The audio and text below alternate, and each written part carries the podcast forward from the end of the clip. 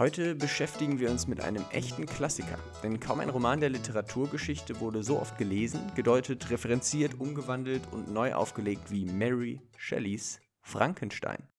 Trotzdem oder gerade deswegen haben wir alle sehr unterschiedliche Bilder im Kopf, wenn es um den Text geht. Manche denken an ein großes Ungeheuer mit einer Naht auf der Stirn, andere vielleicht an Comics oder Van Helsing.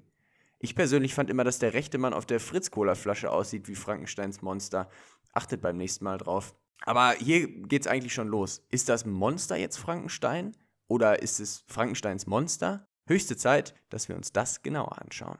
Mary Shelley hat den Roman 1818 erstmalig veröffentlicht und bis 1831 mehrmals editiert und umgeschrieben. Die Idee zur Geschichte entstand auf Reisen mit ihrem Ehemann Percy Bysshe schwer auszusprechen, schreibt sich B-Y-S-S-H-E, viel Spaß damit, Shelley und Lord Byron, die sich untereinander aufforderten, Gruselgeschichten zu erfinden. Das war damals unter gebildeten Leuten ein Zeitvertreib, ob ihr es glaubt oder nicht. Mary Shelleys Geschichte sollte jedoch die einzige bleiben, die je fertiggestellt und veröffentlicht wurde. Der Roman Frankenstein ist eine Mischung aus Briefroman und Ich-Erzählung innerhalb dieses Briefformats, dessen Konventionen hier stark gedehnt werden. Das Genre würde man heute als Gothic Fiction betrachten oder übergeordnet Romantic Literature. Wieso die Einordnung? Der Begriff Gothic bezieht sich auf den gotischen Baustil, der zur Entstehungszeit vieler der Geschichten sehr präsent war. Im Deutschen würde man vermutlich von einem Schauerroman sprechen, und auch hier gibt es sehr gute Werke aus der Zeit um die Jahrhundertwende zum 19. Jahrhundert. Zum Beispiel E.T.A. Hoffmanns Sandmann die Gothic Literature macht vor allem aus, dass sie in der steten Präsenz des Übernatürlichen spannende Einblicke in den Kern des Menschseins entwickelt. Frankenstein wird außerdem seit einiger Zeit als erster Science-Fiction-Roman gehandelt und zählt definitiv zu den bedeutendsten britischen Romanen.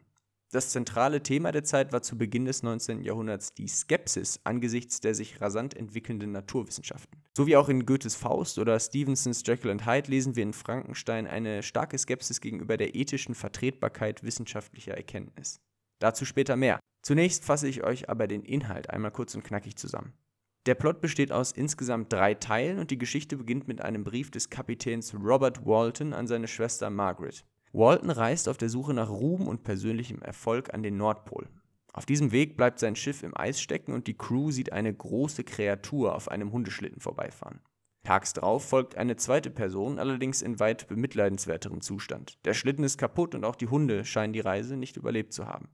Am Ende seiner Kräfte lässt sich ein gewisser Viktor Frankenstein an Bord holen, allerdings nur unter der Voraussetzung, dass das Schiff, sobald es vom Eis befreit wäre, der Kreatur folgen würde. Frankenstein und Walton knüpfen eine Freundschaft, im Zuge derer Frankenstein dem Kapitän den Grund seiner Anwesenheit an diesem weitestgehend lebensfeindlichen Ort näherbringt. Nach einigen Tagen auf dem Schiff erzählt Frankenstein seine Geschichte und so beginnt dann auch der Hauptteil des Romans. Zu Anfang rekapituliert Viktor Frankenstein seine relativ glückliche Kindheit mit Eltern und seiner Cousine Elizabeth in der Umgebung Genfs, die mit seinem Studienbeginn in Ingolstadt und seiner damit verbundenen Einkehr ins Erwachsenenleben endet, die heutige Ludwig-Maximilian-Universität war in früherer Zeit, also ähm, zu Beginn des 19. Jahrhunderts, noch in Ingolstadt, muss man dazu wissen. Dort studierte Frankenstein die Naturwissenschaften, allen voran die Chemie, und beginnt, sich fast wahnhaft mit Toten und insbesondere Verwesungsprozessen zu beschäftigen. Er kommt dann auf die Idee, es müsse doch möglich sein, diese Prozesse umzukehren und einen Menschen so zum Leben zu erwecken. Dies gelingt Frankenstein nach Monaten der Mühe und Entbehrung, doch die Details seines Vorgehens hält er verschlossen. Zu Walton sagt er, er könne sehen, wie interessiert dieser sei, doch die Aneignung des Wissens sei zu gefährlich. Wie viel glücklicher lebe doch der nichtsahnende Mensch, der sein Dorf für die ganze Welt hält, als derjenige, der größer werden will, als seine Natur es ihm erlaubt. Frankenstein erblickt also diese hässliche Kreatur, die er erschaffen hat, und verlässt schlagartig sein Labor. Daraufhin irrt er durch Ingolstadt wie im Traum und trifft zufällig auf seinen Jugendfreund Henry Clerval, der um seinetwillen nach Ingolstadt gekommen war. Als er Clerval seine Unterkunft und sein Labor zeigen will, ist die Kreatur glücklicherweise verschwunden. Frankenstein fühlt sich angesichts dieser Tatsache zunächst beglückt, doch der Anblick seiner chemischen Instrumente löst nach wie vor eine panische Angst in ihm aus. Bald darauf reisen also Clerval und Frankenstein zurück nach Genf. Der Anlass ist aber alles andere als schön. Frankensteins jüngster Bruder William war umgekommen und das Kindermädchen als schuldig vermutet. Für Frankenstein stellt sich aber schnell heraus, dass nur einer für den Mord in Frage kommt. Seine Kreatur. Im zweiten Teil findet die Kreatur Viktor Frankenstein und konfrontiert ihn. Vor allem erzählt sie, wie sie sich nach dem Ausbruch aus Frankensteins Labor allein im Wald wiederfand und Stück für Stück für ihr Überleben zu sorgen lernte. Die Kreatur hielt sich für lange Zeit versteckt bei einer französischen Familie auf, die ihres Landes verwiesen worden war. So pflegt diese ehemals reiche und nun verarmte Familie de Lacy ein sehr bescheidenes, aber sehr harmonisches Familienleben. Dort lernt die Kreatur die menschliche Sprache sowie das Schreiben und entwickelt Sympathien für die Familienmitglieder. Als die Kreatur sich dann aber endlich dazu entschließt, sich der Familie zu nähern, reagieren diese angesichts ihrer Hässlichkeit schockiert und jagen sie davon. Da diese Ereignisse die Kreatur natürlich zutiefst betrüben, verlangt sie nun also von Viktor Frankenstein, ein zweites Wesen zu schaffen, das ihr gleiche, sodass die Kreatur nicht allein leben müsse. Frankenstein reagiert zunächst abweisend, kann der Argumentation allerdings folgen und entschließt sich, eine zweite Kreatur zu erschaffen. Allerdings nur unter der einen Bedingung, dass die beiden sich in Europa nie wieder sehen lassen. Hier beginnt nun der dritte Teil des Romans. Nachdem Frankenstein seiner Kreatur versprochen hat, ihr einen Partner zu schaffen, reist er mit Henry Clerval nach England, wo er sich mit den aktuellsten Forschungserkenntnissen vertraut machen und die zweite Kreatur erschaffen will. Wie an vielen Stellen des Romans folgt eine recht ausführliche Reisebeschreibung einer Fahrt über den Rhein, die in Straßburg beginnt und in Rotterdam endet. Von dort aus setzen die beiden Reisegefährten über den Atlantik nach England und begeben sich dann ins schottische Perth, das ein Stück nördlich von Edinburgh liegt. Frankenstein arbeitet derweil in vollständiger Zurückgezogenheit auf einer Insel und beginnt erneut die Erschaffung einer Kreatur. Das bereits erschaffene Wesen, die Kreatur, scheint ihm auf der gesamten Fahrt gefolgt zu sein und beobachtet ihn nun bei der Arbeit. Plötzlich aber, als die Arbeit schon weit fortgeschritten ist, besinnt sich Frankenstein eines Besseren. Wie kann er nur zu seinem eigenen Wohl ein zweites Monster in diese Welt befördern? Zukünftige Generationen würden ihn, also Frankenstein, als Plage ansehen, dessen pure Selbstsucht ihn dazu bewegte, das gesamte Wohl der Menschheit für seinen persönlichen Frieden aufs Spiel zu setzen. Also bricht Frankenstein sein Versprechen, zerreißt das in der Entstehung befindliche zweite Wesen und die Kreatur ist entsetzt. Aus Rache verspricht sie Frankenstein, bei ihm zu sein in seiner Hochzeitsnacht mit Elizabeth, Frankensteins Cousine. Frankenstein bricht dann auf aus seinem Refugium, allerdings nur um zu erfahren, dass er eines Mordes bezichtigt wird. Nämlich war in der Zwischenzeit eine Leiche gefunden worden, die seines Freundes Henry Clerval. Auch wenn der Richter Mr. Kerwin von Frankensteins Unschuld überzeugt ist, findet sich letzterer völlig von der Trauer und der Schuld übermannt.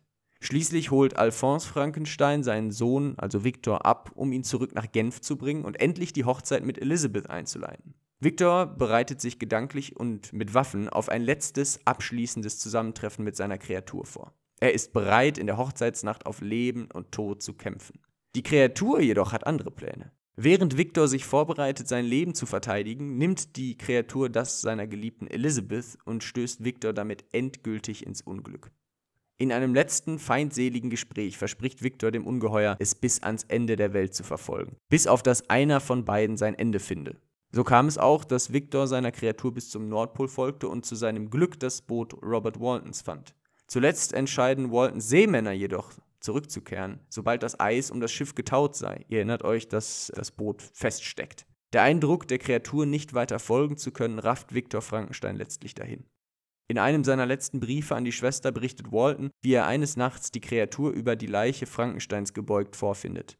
Walton gelingt es nicht einmal, ihr ins Gesicht zu schauen, so furchtbar sieht sie aus. Im Gespräch zwischen Walton und der Kreatur erklärt letztere, wie es zu ihren abscheulichen Handlungen kam. Trotz der Einsicht in die Schrecken der vielen Morde konnte die Kreatur ihren Schöpfer nicht am Leben und vor allem nicht glücklich lassen. Mit dem Tode Viktor Frankensteins verspricht die Kreatur, ihre Rachsucht befriedigt zu haben und springt mit diesen Worten vom Schiff in das eiskalte Meer. Vielleicht hattet ihr beim Hören der Geschichte schon einige eigene Ideen, wie man diese deuten könnte. In jedem Fall wurde wahrscheinlich kaum ein Text so oft und so unterschiedlich interpretiert wie Frankenstein. Um euch einen kleinen Einblick zu geben, werfen wir heute mal einen Blick auf das Frauenbild im Roman und ein Psychogramm des Protagonisten Viktor Frankenstein. Die Autorin Mary Shelley selbst war offensichtlich eine Frau und ihre Mutter Mary Wollstonecraft eine berühmte Feministin. Außerdem war Shelley schwanger, als sie Frankenstein schrieb. Wieso also geht es im Roman um einen Mann, der versucht, ohne Frau neues Leben zu schaffen? Und wieso gehen die weiblichen Charaktere im Roman so unter, dass die Kritikerin Vanessa Dickerson sie mit Geistern verglich? Walton und Viktor Frankenstein verlassen beide ihre Frauen, um ihren maskulinen Ambitionen zu folgen. Außerdem ist der Roman von homosexuellen Noten geprägt. Viktor erschafft ein männliches Wesen, das in der Folge sehr viel Raum in Viktors Leben einnimmt und letztlich seine Verlobte auslöscht. Ein weibliches Wesen zu erschaffen fiel Victor wiederum viel schwerer und er bricht diesen Vorgang bekanntlich frühzeitig ab. Frankenstein also als feministischen Roman zu lesen, was viele Kritiker tun und taten, bedeutet also eher nach dem zu suchen, was ungesagt bleibt. Man spricht da manchmal von Lücken oder Gaps im Text. Klar ist allerdings, dass das Gesellschaftsbild in Frankenstein sehr stark männlich geprägt ist und Frauen grundsätzlich nur Opferrollen einnehmen. Was daraus entsteht, lesen wir. Im Grunde sind alle Charaktere im Laufe der Erzählung höchst unglücklich und die meisten von ihnen sterben obendrein. Way to go. Gerd Rudolph, ein deutscher Psychiater, Psychosomatiker und Psychoanalytiker, kommt in seiner Analyse der Figur Viktor Frankensteins zu dem Schluss, dieser hochintelligente, aber im Grunde lebensunfähige Mann leider an einer schizotypen Störung. Die Symptome dafür seien sozialer Rückzug, exzentrisches Verhalten, zwanghaftes Grübeln, Depersonalisationserleben, gelegentliche quasi psychotische Episoden und derlei mehr. All das finden wir in der Figur. Zudem gehen Kritiker in Geschichten wie Frankenstein oder Dr. Jekyll and Mr. Hyde, Dostojewskis Doppelgänger oder vielleicht auch Thomas Harris Das Schweigen der Lämmer stets der Frage nach, inwiefern es sich bei den zwei opponierenden Figuren möglicherweise um Ausprägung eines einzelnen Charakters handeln könne. Der bekannte Psychiater Carl Gustav Jung nannte dies die Schattenfunktion und meinte damit den ungelebten Gegenentwurf zum vorherrschenden Persönlichkeitsmerkmal. Gerd Rudolph deutet Frankensteins Versuch, das Tote zum Leben zu erwecken, als vergeblichen Selbstheilungsversuch. Anlass dazu gibt ihm eine Traumsequenz im Roman, über die Frankenstein unmittelbar nach der Erschaffung der ersten Kreatur spricht. In diesem Traum glaubt er seine geliebte Cousine Elizabeth zu umarmen, merkt dann aber, dass es sich tatsächlich um seine Mutter handelt, diese aber bereits tot ist. Rudolf schließt damit, bei Frankenstein handele es sich um eine Persönlichkeit, die die Widersprüche ihres Wesens, also intellektuell und animalisch, kreativ und zerstörerisch, nicht in einem selbst integrieren könne. So bleibe ihm als Notlösung nur die Aufspaltung seines Selbst in zwei Teilpersonen. Da fällt mir ein, Harry Potter und Lord Voldemort zum Beispiel. Erinnert ihr euch an die Szene im letzten Teil, in der die beiden gemeinsam vom Turm springen und die Gesichter verschmelzen? Vielleicht ist die Auflösung der Geschichte ja, dass es Harry Potter gelingt, die Widersprüche in seiner Person zu vereinen. Ich glaube, für diese Interpretation würde man einige gute Stellen im Text finden. Und das ist eigentlich auch das Spannende an der Sache, dass diese sogenannte Schattenfunktion, dieser Doppelgänger, in ganz, ganz, ganz, ganz, ganz vielen Geschichten eine Rolle spielt. Und dieser Interpretation mal nachzugehen, ist eigentlich immer eine ganz spannende Sache. Also hoffe ich, es geht euch wie mir und Frankenstein bringt euch ein bisschen ins Grübeln. Einem Urteil, ob ihr den Text jetzt lesen solltet oder nicht, würde ich mich in dieser Woche einfach enthalten, weil der Roman so hoch gelobt ist, dass es da eigentlich keine zwei Meinungen gibt. Ich persönlich finde auf jeden Fall, dass Frankenstein seinen Leserinnen und Lesern einen sehr, sehr reichen Schatz an möglichen Deutungen an die Hand gibt und sich so von seinem zeitgeschichtlichen Kontext nahezu vollständig ablösen lässt. Solltet ihr euch dazu entschließen, einen Blick ins Buch zu werfen, empfehle ich euch die Originalfassung von 1818, die um die Jahrtausendwende wiederentdeckt und seitdem bevorzugt gelesen wird. Die Alternative ist die stärker bearbeitete Fassung von 1831, die taugt aber definitiv auch zum Lesen. Kommt auch darauf an, wie nerdy ihr einsteigen wollt. Und jetzt habt ihr es schon wieder durch wirre 10 Minuten Literatur geschafft und seid hoffentlich nicht ahnungsloser als vorher. Wenn ihr mal Lust haben solltet, könnt ihr mir übrigens über die Anchor-Seite des Podcasts, das ist der Hosting-Service, wo ich den Podcast hoste, auch Sprachnachrichten als Reaktion schicken, die ich dann in der Folgeepisode einbauen kann, wenn sie es zulassen. Schmeißt dazu einfach mal äh, TLDR, also Too Long Didn't Read, Literatur, Anchor, wie der Anker, in die Suchmaschine, dann müsstet ihr die Funktion finden. Das würde mich auf jeden Fall sehr freuen. Und ansonsten macht's gut, bis zum nächsten Mal. Tschüss.